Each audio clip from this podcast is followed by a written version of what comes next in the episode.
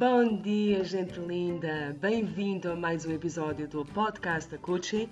Eu sou Isabel Batista, sou coach e terapeuta holística. Estou aqui hoje com uma convidada muito, muito especial, Andreia Pereira. Andreia é professora de yoga, professora de meditação, mindfulness e, para além disso tudo, é a minha professora de yoga. Junte-se a nós nesta conversa deliciosa que preparamos para ti. Espero que gostes. Minha querida, podemos saber um bocadinho do teu percurso no meio do yoga, no meio da espiritualidade? Como é que, como é que foi isso? Já nasceu? Conta-me um bocadinho, conta-nos um bocadinho do teu, do teu percurso no meio desta, destas práticas maravilhosas. Quando sim, é um prazer contar e, e partilhar. Nem sempre temos a oportunidade de, de contar a nossa história e e é sempre bom quando nos convidam a fazê-lo. Eu acho que eh, a minha ligação a estas questões eh, da percepção e da mente começaram muito cedo. Eu sou uma pessoa um bocado sensível e, e em criança, e criança, adolescência, comecei a, a perceber que me aconteciam alguns fenómenos que eh, não eram assim tão comuns quanto isso nas pessoas à minha volta. Pronto. Por outro lado, uh, eu cresci também uh, com uma amiga da minha mãe, que era como se fosse uma irmã, que era espírita, e, e eu, em criança, espreitava as sessões uh, delas. E, e, talvez isso também me tenha influenciado logo desde muito nova a perceber que havia algo para além daquilo que era o, o mais óbvio e o mais visível. Mas principalmente as minhas questões de eu era uma miúda com intuições muito fortes, algo assustadoras, tinha hum, sonhos, tinha coisas que muita gente hoje em dia conhece. Acho que uh, a nossa percepção uh, está cada vez a ficar mais sensível, uh, pelo menos no maior número de pessoas. Ou seja, antigamente não, não, não se ouviam tanto estas, estas histórias uhum. e hoje em dia a experiência já é muito mais comum uh, haver uh, este tipo de, de, de, questões e de coincidências e as pessoas sabem que têm uma intuição e quando seguem a intuição têm que ter razão. E... O que aconteceu foi que, além disso, eu também fui uma pessoa uh, com uma vida emocional na minha infância uh, complicada, um, tive que crescer muito rápido e, e, e, pronto. E também as minhas relações me levaram a experimentar níveis de intensidade muito grandes. Portanto, eu tinha estes dois lados que era por um lado uma necessidade de eh, autoconhecimento, eh, de cura e, e por outro lado uma urgência em perceber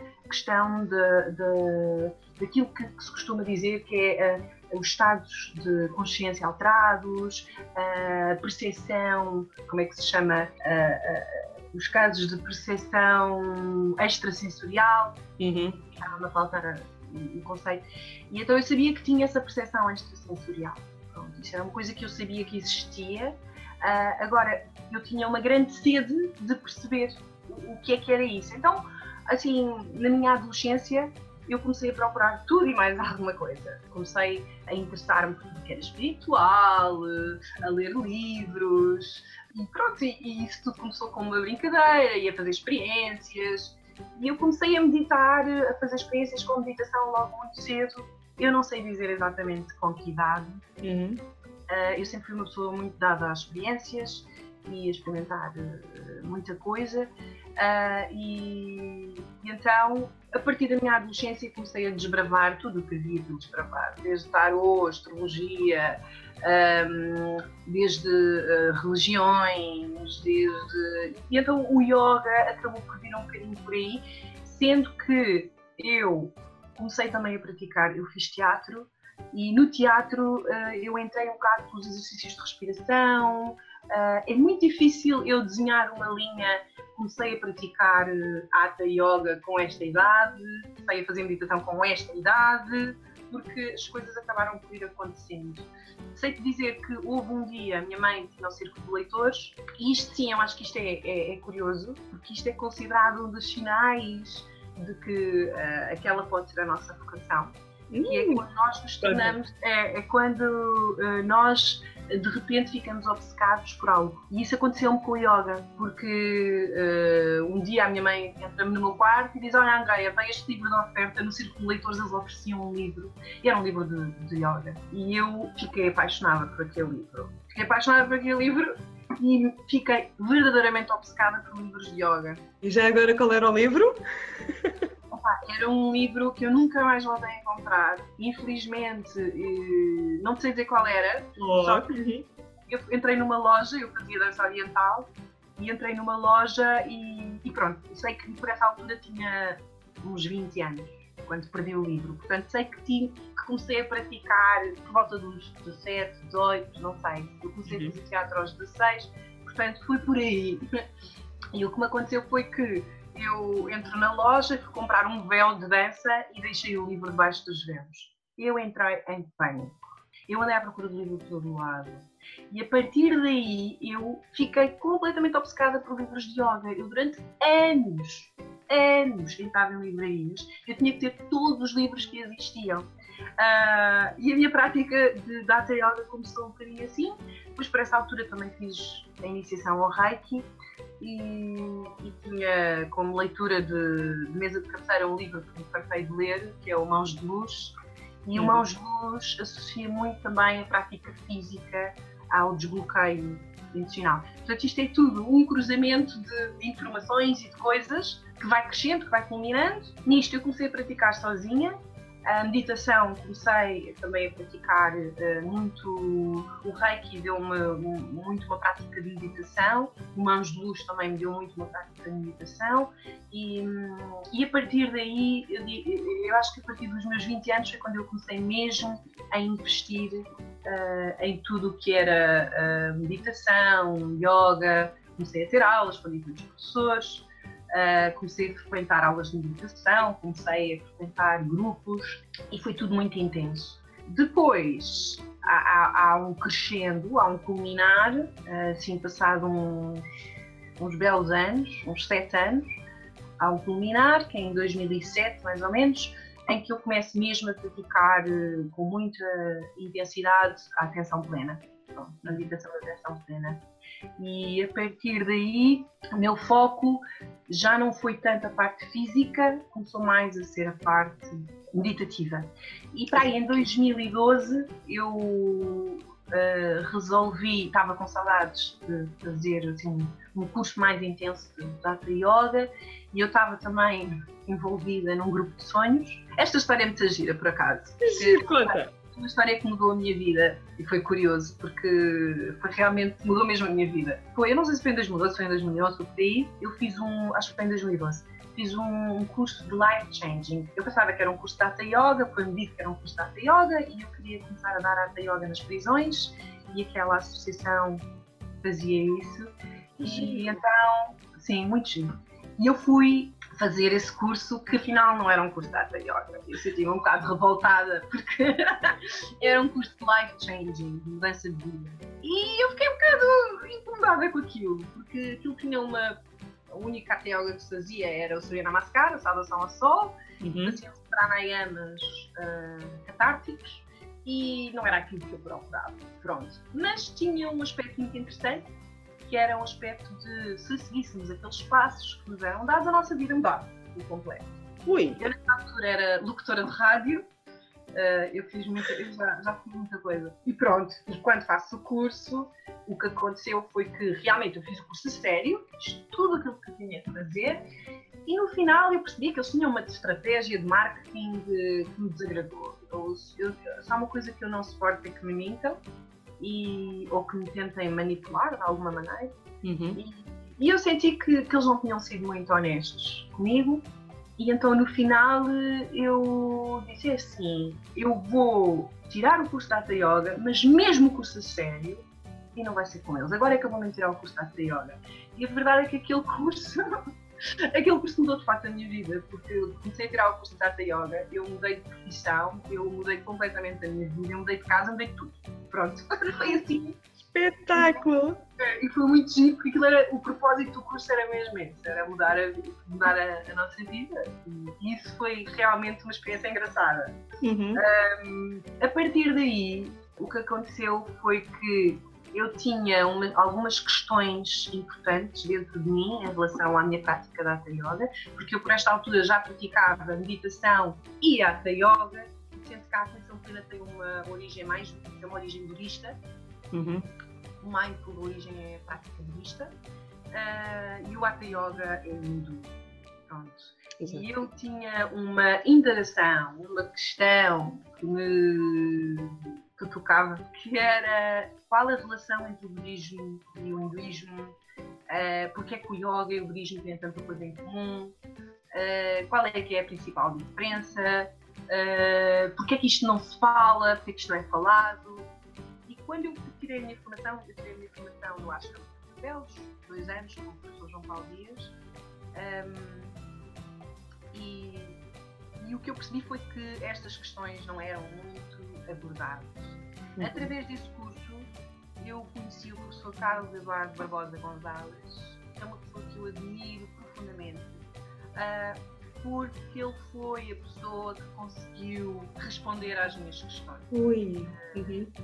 Às minhas questões, não às minhas questões uh, existenciais ou de vida, mas às minhas questões uh, filosóficas, às minhas questões do que é que é esta prática porque há muito, havia muita coisa que não fazia sentido na, na prática atual do Hatha Yoga e, e, as respostas que me eram dadas também não, não preenchiam. E este professor é incrível. E eu já tirei alguns cursos com ele, acabei por tirar o curso de História e Literatura do, do Yoga, acabei por tirar o curso dos Yoga Sutras, Mitologia dos Asanas, e ele tem sido, da parte do Hatha Yoga e do Yoga, ele tem sido uh, uma uma peça fundamental né, enquanto, para mim enquanto praticante e enquanto professor. Paralelamente, a minha prática de atenção plena tem sido cada vez mais intensa. Uh, para mim são práticas que se complementam e eu acho que nós podemos receber os mapas. Eu acho que um professor, os professores que nós encontramos, eles dão-nos os mapas.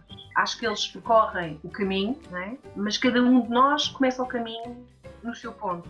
Ou seja, eu posso dar um mapa para ires ao Café da Brasileira, uhum. uh, mas eu vivo em Oeiras e tu vives na parede, portanto vamos começar o percurso em sítios diferentes. E eu acho que a verdadeira prática é uma prática interna. Tudo aquilo que nos é dado são mapas e são caminhos para percorrer. Nesse sentido, aquilo que é verdade para mim, aquilo que para mim faz sentido, pode não ser o que é verdade para ti, o que para ti faz sentido. Uh, mas é um bocadinho aquela história, todos os caminhos vão dar a Roma, ou seja, é um bocadinho.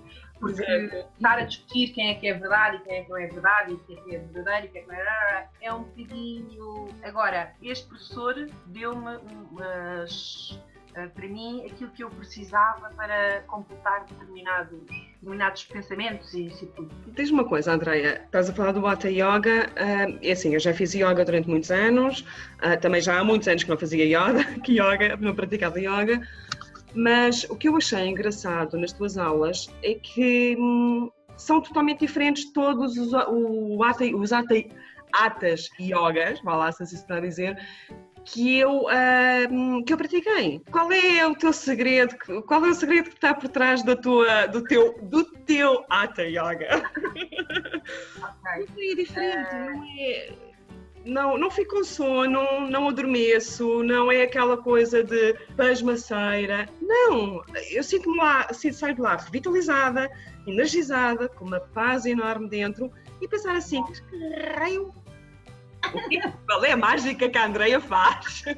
Não é a Andreia que faz. Uh, a verdade é que não é a Andreia que faz, és tu que estás a fazer. Hum. Uh, és tu que estás a fazer. O que acontece é que tu entras, de certa forma, em sintonia com aquilo que eu te transmito, não é? Ou seja, tu, basicamente, acontece aquilo que acontece com os professores que eu gosto. Eu, entretanto, também estou a praticar com a professora Ana Ramos. É, é, só é injusto não a mencionar aqui, eu estou-me a especializar em Iyengar Yoga. Posso fazer este, este... E ela foi, ela é minha professora da Iyengar. Uh, mas sim, nós entramos em, em sintonia com aquilo que aquele professor nos transmite, porque de certa forma está ligada à nossa verdade, está ligada àquilo também que nós acreditamos. Uhum. Uh, mas sim, já me foi dito que as minhas aulas são muito diferentes. Pronto, é verdade. Eu acho que tem um bocado que ver com o meu percurso, porque eu já tenho um percurso um bocadinho longo e muito variado. Eu não sou uma pessoa uh, sectária, testo dogmas. Eu acho que todas as pessoas me têm algo a ensinar, desde que isso faça esse clique interno, que estás a dizer, não é? Exatamente. Uh, então, as minhas influências são várias. Tenho uma grande influência do professor Carlos Eduardo Barbosa, com quem eu aprendi História e Literatura de Yoga, com quem eu aprendi a Mitologia dos Asanas. Daqui a bocado vamos falar um bocadinho disso, porque está muito ligado ao Sankalpa. Por outro lado, a minha prática individual, já desde muito miúda, levou-me sempre a um trabalho de autohipnose, que era o treino autogénico que eu fazia, porque eu descobri que isso era uma técnica brutal, que mais tarde vim a perceber que estava naquilo que é a base do Shavasana e do Yoga Nidra, e, e, eu utilizo um bocadinho isso. E depois eu tenho uma coisa que joga muito a meu favor, que é a voz. A minha voz joga muito a meu favor. Uh, é um dos meus instrumentos. Depois também tenho a influência xamânica, tenho hum. muitas influências. O que eu quero dizer é que eu tenho muitas influências. Tenho a influência do teatro, que foi em que nós também aprendemos muita coisa de relaxamento, de entrar cá dentro, de conectar. E tenho um, professores que me marcaram muito, que me ensinaram muita coisa. Por exemplo, também o meu professor de atenção plena, tenho alguns mestres de, de meditação com quem eu tenho uh, comunicado, que me ensinam muito. E o que acontece é que eu sou, eu tenho uma grande capacidade de assimilar. A coisa me faz sentido, aquilo entra para dentro de mim e eu sou mesmo capaz de partilhar. Eu sou uma pessoa muito. E, e, eu acho que depois tem muito que ver com esta tua conexão. Tu conectaste, porque é verdade que cada professor tem a sua prática e eu acho mesmo que cada pessoa tem o seu yoga. Não há dois professores iguais. Agora, nós conectamos com aquele professor, por alguma razão, aquele professor uh, consegue-nos transmitir aquilo que nós precisamos para a nossa evolução. Isso é o principal. Na verdade, tu é que fazes o trabalho e isso é mesmo o, principal. Mas a minha prática individual, como eu pratiquei muito, como eu a fazer a minha prática muito individualmente, eu também pratiquei muito e, e, e, percebi o que é que fazia aquele efeito, o que é que não fazia, e depois há o poder da palavra, que já vamos falar daqui a bocado pela questão do Sancal. E agora diz-me uma coisa que eu sou bastante curiosa nesse aspecto. Qual é a diferença propriamente dita entre, uhum. eu sei que existe, aliás, é, salver mais de 100 tipos de yoga, não é? Acho que é mais de 100 de certeza, não é? Em que é que se baseia exatamente, especificamente, o Hatha Yoga? Isto tem que ver um bocado com a história do yoga. Na verdade, existe o yoga. Aquilo que tu dizes, vários tipos de yoga, é uma coisa moderna que surge no século XX. Eh, e a resposta não é muito espiritual.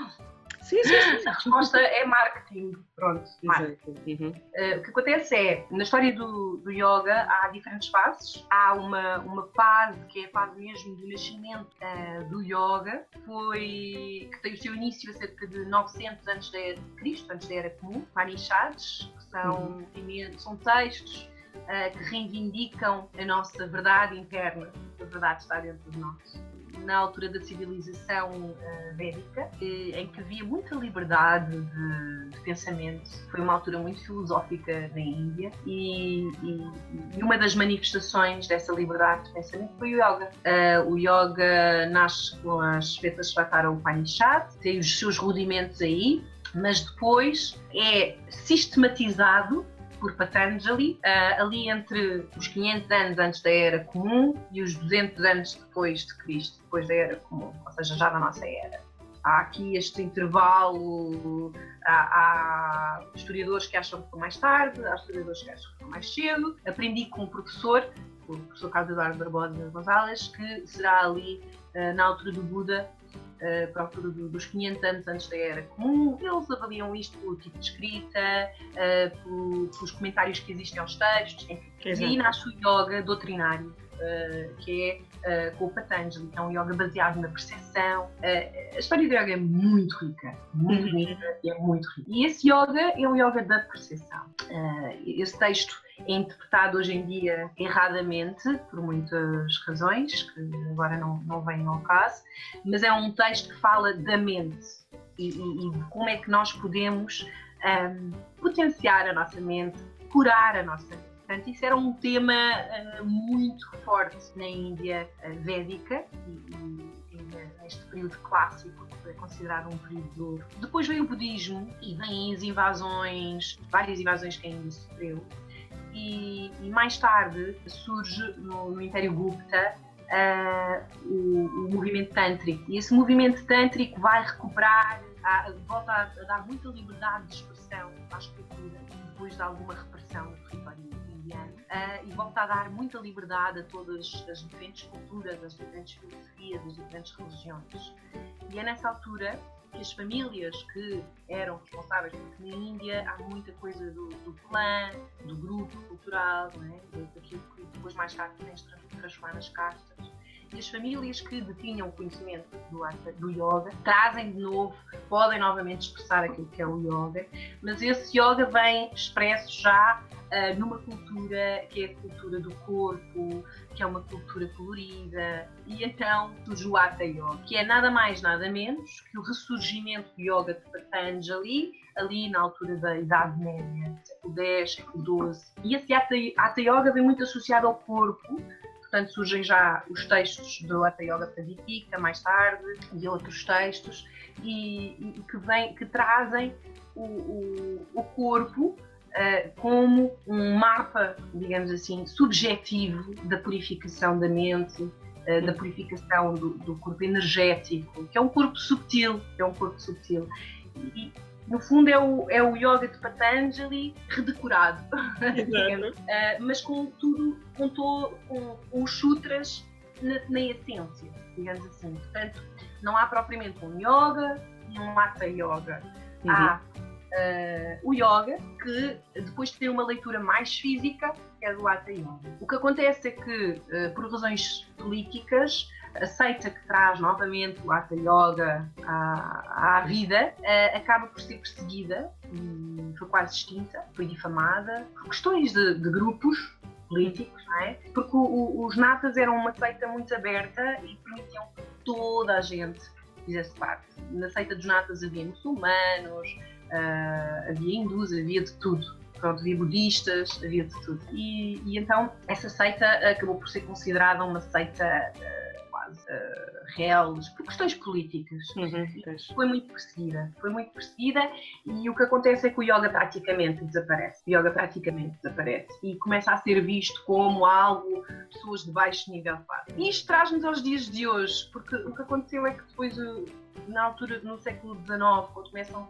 os movimentos de, de independência, no final do século XIX, quando começam os movimentos de, de independência uh, indianos, o yoga vai ser uh, novamente procurado porque os britânicos tinham medo de, de, dos yogis, que eram considerados assaltantes à beira da estrada com poderes super, uh, e então os yogis vão ser uh, recapturado, o yoga vai ser novamente recapturado, inventado, e, e, e nesse, nessa busca daquilo que é o yoga já vem muito da cultura ocidental misturada, porque temos que nos lembrar que a Índia uh, no século XIX era da Europa, era europeia, não era, uhum. não era a Índia que nós conhecemos hoje, era uma Índia inglesa. E o que aconteceu foi que o renascimento do yoga é um renascimento muito ocidental, com muita influência da, da ginástica ocidental, com muita influência da teosofia, com muita influência de uma visão que surge científica nessa altura, uh, que, que, quer uh, ter provas de tudo.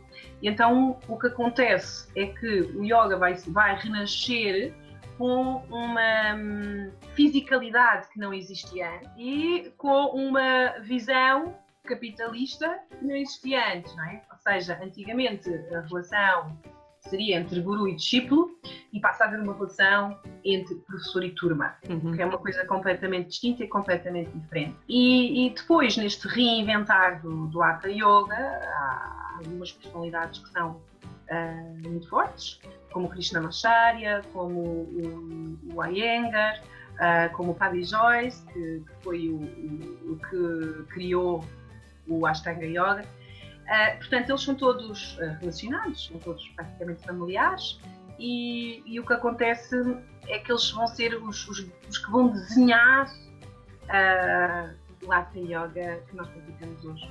Uhum. Eles são grandes responsáveis pela, pela prática moderna do Hatha Yoga. E surge a questão da marca. Surge a questão da marca, porque se eu quero ter mais alunos, eu tenho que ter alguma coisa diferente do meu parceiro do lado. Por um lado é a questão da marca, por outro lado é esta questão de cada um tem uma visão para a prática. Não é? Ou seja, não é só uma questão mercantilista, é errado dizer isto.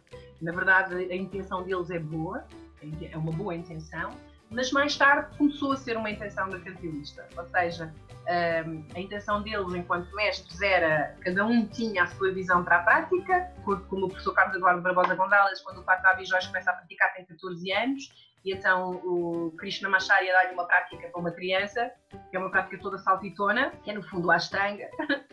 o Iyengar tinha problemas graves de saúde e, e adaptou a prática ao corpo dele e viveu até aos 90 ou 80 muitos, com problemas muito graves de saúde e, e, e então quis partilhar essa sabedoria que ele alcançou através da sua prática, que é uma prática que se adapta a vários corpos, e também muito física. E, e, e, pronto, e a partir daí surgem várias ramificações e sim, mais modernamente eu creio que há muito meditação mercantilista, toda a questão das patentes, é, é, uma coisa muito de marketing, de marca. Uh, e, e, e diz-me uma coisa: como é que o Bata Yoga consegue servir também aquela trindade que eu, que eu costumo chamar, que é corpo, mente e alma? Okay. Como é que consegue juntar os três uhum. esta trindade maravilhosa? A resposta a isso é, é uma resposta bonita, porque na visão do, do Hatha Yoga nós temos três dimensões uh, da experiência, e eu estou sempre a repetir isto na, na, nas aulas, uh, e esta é a dimensão do corpo, é a dimensão da mente e a dimensão do coração. Estes conceitos não são propriamente como nós no, no mundo ocidental os vemos. A dimensão do corpo é uma dimensão da consciência, portanto, é aquela dimensão em que eu estou acordada e em que o meu corpo uh, está preparado para a ação, e, e, e, essa dimensão está muito ligada à consciência. Aquilo que o meu corpo expressa é verdadeiro sempre. É? Ou seja, se eu sinto uma emoção no corpo, ela é verdadeira. Hum?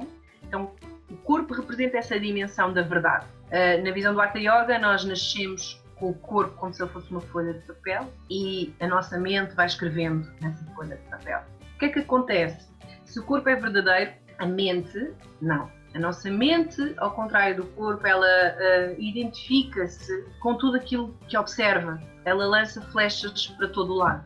Pronto, então mesmo a usar a, a, linguagem uh, que normalmente é usada para falar da mente. Mente está sempre a, a, lançar flechas, a nossa percepção está constantemente a lançar flechas para o exterior. Uh, para onde lança essas flechas, ela vê um eu. É aquilo que tanto o yoga como o budismo chamam de ignorância, e isso leva a que a mente se perca. E depois temos a dimensão do coração, que é, é muito engraçado, que é a dimensão do inconsciente seja, nós não podemos ver esta dimensão, nós não podemos definir esta dimensão, mas é ela que comanda a nossa vida. No, no yoga é o Ishvara, o eu do coração é o Ishvara. É o Ishvara, é o Shiva, uh, é o Brahma. Uhum. E é complicado porque o que acontece é que essa dimensão está muito ligada àquilo que em nós é espontâneo. Lá está como nós não vemos, nós não vemos o nosso Ishvara, mas ele, se nós fluirmos, é ele que comanda. Uhum. A mente não se identificar com o falso, ela naturalmente assenta no Ishvara e aquilo que ela escreve no corpo é verdadeiro. E o corpo vai ser uma expressão desta verdade. Isto é a integração, isto é o estado, é o homem, esta integração esta ligação entre a mente e o corpo tem que ser feita através do coração. Se o coração está entre a mente e o corpo, se a mente uh, estiver a ser comandada pelo coração, a ligação entre o corpo e a mente acontece. E isso é a alma. Esse espaço entre o coração, entre o corpo, aliás, se o coração intermediar a mente do corpo, essa ligação é feita, esse espaço é a alma, o espaço entre o coração e a mente. E a alma é um ponto muito estreito, ok? E o yoga serve para fortalecer essa conexão, ou seja, em, em linguagem, porque alma não é um conceito hindu, alma não é um conceito que é um conceito mais ocidental, não um conceito oriental. Neste sentido, no, no Oriente fala-se mais do Ishvara ou, ou do Atma, que é o Atma, ou Purusha, que é o coração. A questão da alma é esta ligação estreita entre o coração e a mente que tem que ser fortalecida. E, e diz-me diz uma coisa, portanto, um, fortalecendo o nosso coração, a força daquilo que nós colocamos no mundo, a força uhum. daquilo que nós intencionamos é grande, certo? certo. E, e agora entra aí a força do, da intenção, que é o Sankalpa. Exato. É, é. A, a, a, grande chave que e aí é que a, grande chave disto tudo é a verdade. O que acontece é que nós, nós nascemos verdadeiros. Uhum. Nada vence a verdade. Ou seja, nós, nós temos a expressão a verdade vem sempre ao de cima e na verdade nada, na verdade nada vence a verdade. Ou seja, o que acontece é que nós, quando nascemos, estamos num estado de verdade. Ou seja, tudo flui em nós. E por diversas razões, um bocado por causa da questão da ignorância, eh, nós começamos a identificar-nos mais com o exterior do que com o interior. Como podemos começar, depende da nossa evolução, depende do nosso contexto, depende da nossa vida e depende da nossa formação. Mas há uma tendência a cairmos na, na, na, no exterior, no externo, em perdermos a conexão com a nossa verdade interna. Ou seja, acabamos por criar muita mentira na nossa vida. A verdade é o principal sankalpa. É a Procurar a verdade? Ser a verdade. Ser verdade, sim. Uhum. Deixar fluir, ser verdadeiro.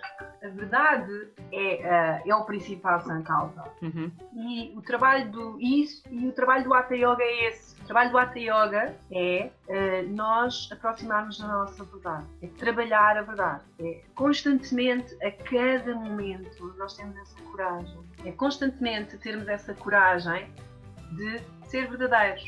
E aí o que começa a acontecer é que começamos a recapturar este estado do coração. Começamos a, a, a centrar cada vez mais no coração, cada vez mais no coração.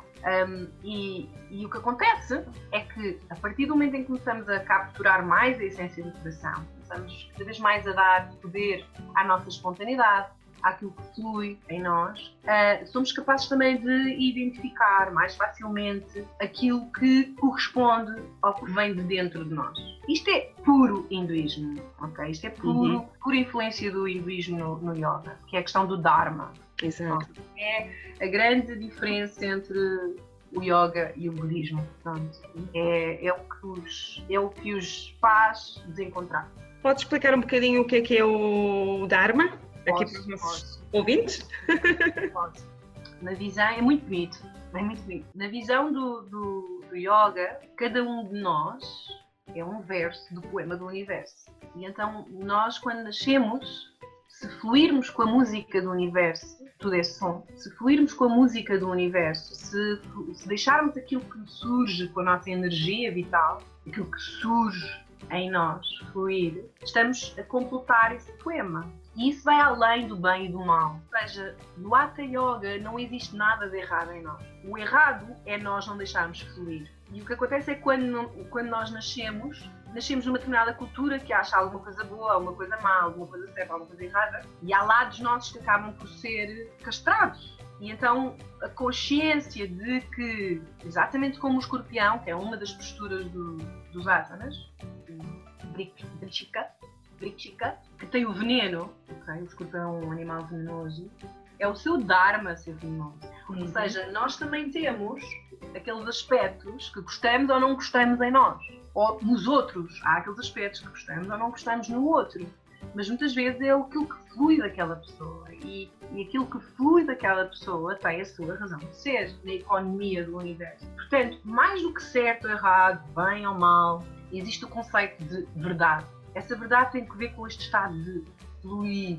E esse estado de fluir é um estado uh, uh, muito respeitado, é um estado de libertação, quando nós conseguimos fluir no universo sem a interferência do mundo exterior. Então, através desse fluir, através desse fluir, nós criamos a nossa realidade. E aí está o poder do Sankalpa. Nós, ao ligarmos ao poder do coração, que é a inconsciência, mas que é a inconsciência tornada, eh, depois dependendo das filosofias orientais, esse espaço é inconsciência ou consciência, entendeu? Uh, mas esse espaço, que é o espaço do coração, que é o tal espaço que não se vê, mas que, é, que nos deixa imersos e que nos deixa totais, okay? é um estado de totalidade espiritual, passa a ser o estado da nossa vida. É um estado de, de, de fluidez total, de abertura total. E nesse estado, nós conseguimos ouvir o nosso Ishvara, que nos dá indicações precisas, que é a intuição, Uhum. Neste estado, nós conseguimos criar a nossa realidade, porque estamos conectados com a sabedoria do universo. O Ishvara é o universo, a energia, a consciência pura do universo dentro do nosso coração. É a nossa peça de puzzle no puzzle do universo, ok?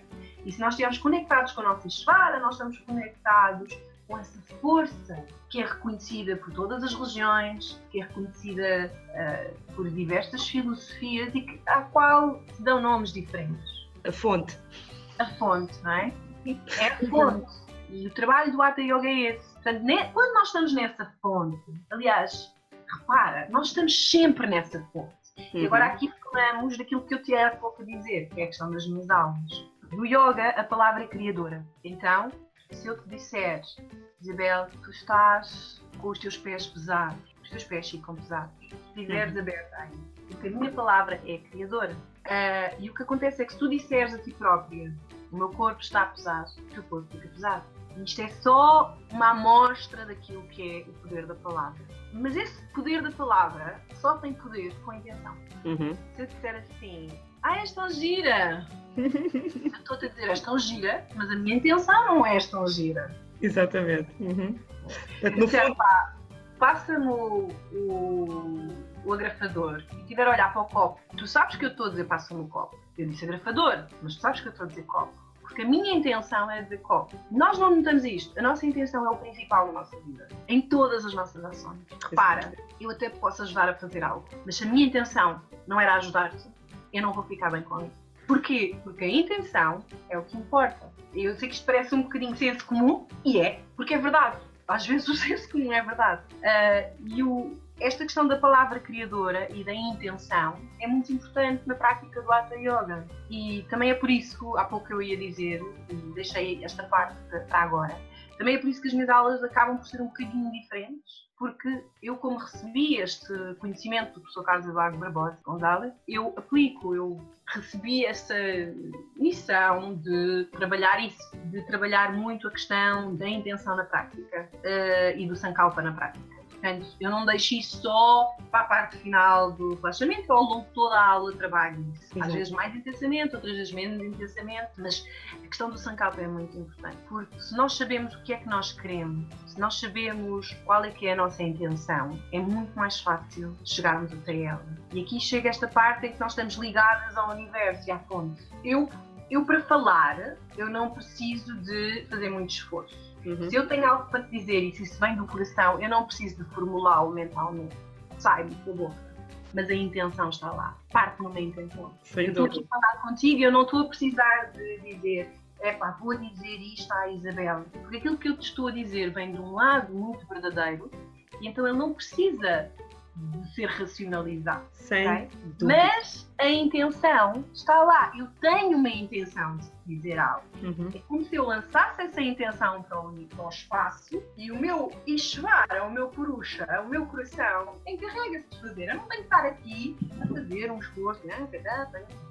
Se isso acontecer, eu quebro a ligação do meu coração e vou estar a falar de um sítio meio alienado da minha pessoa. Exato. Tu, tu já reparaste que neste momento estás a quebrar uma, uma crença enorme de muita gente no mundo que é o inferno está cheio de pessoas com boas intenções. estás a quebrar completamente essa crença, o que é ótimo. Mas é, é, é, pura verdade aquilo que tu estás a dizer. No fundo, acaba por ser a nossa emoção mais verdadeira com o que nós colocamos, é o, que é o sentimento que está por trás. É o sentimento é que está por trás e é um sentimento que tem muita força. Uhum. Exatamente. Porque a partir do momento em que trabalhamos, começamos a trabalhar isso, a ideia é que essa intenção se torne cada vez mais forte e uma intenção forte tem muito poder. Nós estamos a pensar na história do nosso planeta e do ser humano, os grandes feitos foram feitos com, intenção, com intenções muito fortes. Oh, uhum, exatamente. Mas a intenção tem que vir do coração, caso contrário nada feito. E linda, eu adorava continuar aqui a falar contigo, eu adoro estes temas e, e tenho a certeza absoluta que os nossos ouvintes também, mas para isto não ficar muito mais longo, meu amor, queria-te só perguntar se tens alguma mensagem que queiras deixar para os nossos ouvintes, alguma coisinha que esteja para aí a saltitar na tua mente ou no teu coração que queiras transmitir? Tenho, tenho. Eu acho que com a espiritualidade há uma tendência a nós acharmos que a vida é cor-de-rosa, isto é tudo flores, isto é tudo luz. A vida coloca-nos desafios muito, muito fortes. Uh, e também é por isso que nós nos perdemos um bocadinho. O que eu acho é que o grande desafio é nós percebermos que isto passa tudo demasiado rápido. Não interessa se eu morro à tarde, se eu morro daqui a 20 anos, daqui a 30, 40, 50 vai sempre ser demasiado rápido. Uhum. E é preciso perceber o quanto é que nós sacrificamos o nosso bem-estar por coisas que não correspondem àquilo que nós queremos fazer. Uhum. E eu acho que essa, a morte é o grande mestre espiritual, seja do yoga, seja do budismo, seja o que for. E eu acho que esse é que é o grande desafio, que é o perceber que sim, que a vida tem desafios, o perceber que não devemos levar a nossa vida e a vida dos outros de forma leviana, perceber que os outros não estão aqui a todo não vão estar aqui a toda a hora e isto passa demasiado rápido e não sacrificar aquilo que é importante para mim. Lá está aquilo que é a minha verdade, aquilo que é mesmo importante para mim. Não sacrificar por coisas que realmente não têm valor nesta, neste poema do universo. Acho que é. E pronto, é preciso ter muita força. Internamente é preciso ter muita força. E temos que ser fortes, temos que, que trabalhar essa, essa ligação ao eterno, que é o nosso coração. Se nós trabalharmos a ligação ao efêmero, a nossa vida vai ser efêmera. Uhum. Se nós trabalharmos a nossa ligação ao eterno, a nossa vida é eterna. Exatamente. E então acho que isso é, é a grande mensagem do yoga. Ai, que lindo! É da. Não é da Shweta Upanishad, é da. Isto é de uma Upanishad, uma conversa com a Chiqueta com o Yama, em que a escolha é essa, é, é da Kata Upanishad. Uhum. Escolhe viver na eternidade ou viver na morte. Exatamente. Opa. É a grande mensagem. Exato. Gratidão, querida. Mas antes de nos irmos embora, eu okay. sei que tens aí preparado um summer camp no final de setembro. Fala assim muito rapidamente aqui para os nossos ouvintes saberem como é que eles saberem um pouquinho o que é que vai ser este Summer Camp, como é que vai ser, um, como é que se podem inscrever. Ok. Uh, bem, é já a terceira edição do Yoga Camp, que vai acontecer uh, no Surf Camp 260 graus, em Santa Cruz, fica ali na zona de Torres Vedras. Um, eu vou dar as aulas de yoga e o Rui vai dar as aulas de surf. O tema é uh, o Mahasagra, que é o oceano, hum. Mahasagra, porque por acaso eu queria que fosse Antária Sagra, mas uh, que é o oceano interno, mas acabou por ser só oceano, que é, é mais bonito. Um, e o tema vai ser o mergulhar no oceano cá dentro, ao mesmo tempo que mergulhamos no oceano cá fora. Exato, exato. Um, o oceano está muito ligado ao, ao coração, ao espaço do coração, e pronto, e, e é, é, um bocadinho isto que nós tivemos aqui a falar, vai ser falado, é o yoga. E como é que as pessoas podem escrever, Linda? É de 19 a 23 de setembro, devem ir ao Hostel 360 Graus, ao, ao site do, do Hostel uh, do Surf Camp 360 Graus, uhum. uh, metem no Google, procuram, ou noutro motor de busca, uh, e procuram o Surf Camp 360 graus em Santa Cruz e tem lá todas as informações. Podem escrever também Yoga Camp, o oceano, e convido-os todos a participarem. E é disto que vamos falar: é do yoga e é também uma oportunidade de, de descansar e de fazer um reajuste para o setembro, não é? Nós em setembro é, fazemos um reboot, um restart e, e então é para fazermos esse restart, como deve ser.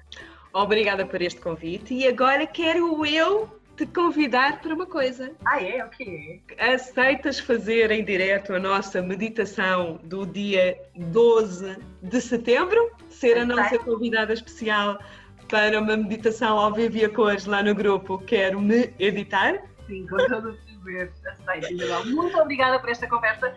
Como vocês perceberam, eu adoro conversar. É assim, é darem-me espaço e eu falo. E eu adoro-te ouvir e tenho a certeza absoluta que há muitos ouvintes a rirem-se neste momento também, exatamente porque devido à conversa suave e solta com que, com que nós falámos agora este bocadinho. Obrigada, minha querida. Um beijinho. Gratidão imensa, Andréia, por tudo. Tá? E a gente vê-se ao vivo e a cores, com a tua participação especial na próxima meditação, dia 12 de setembro, lá no grupo Quero Meditar. Só lembrar que uh, aqui presentes com toda esta informação uh, que eu transmiti estão os meus professores. Um agradecimento muito especial ao professor Eduardo Carlos Barbosa, Carlos Eduardo Barbosa, que só falo dele, mas uh, ao meu professor Sagra Fria, que é meu professor de, de atenção plena, à minha professora Ana Ramos uhum. e outros professores, mas estes são aqueles três que diariamente estão comigo e, e pronto, eu presto-lhes aqui a minha homenagem. Meninos e meninas, podem ficar descansados que eu vou deixar aqui os contactos todos, tanto os contactos da Andreia como os contactos de páginas do, do, do, do Summer Camp, do Yoga Summer Camp também, de todos os lindos professores da Andreia vão ficar aqui, já sabem, lá no blog, com tudo escrito, escritinho. Obrigada. Gratidão imensa, Andreia uma beijoca enorme e a gente vê-se na próxima quarta-feira. Sim? Dia 12. E assim foi esta maravilhosa conversa com a Andrea. Já sabes, conta-me, deixa-me a tua opinião, conta-me o que é que tu achaste desta conversa. Conta-me já agora se ficaste interessado em fazer as aulas de yoga com a Andrea.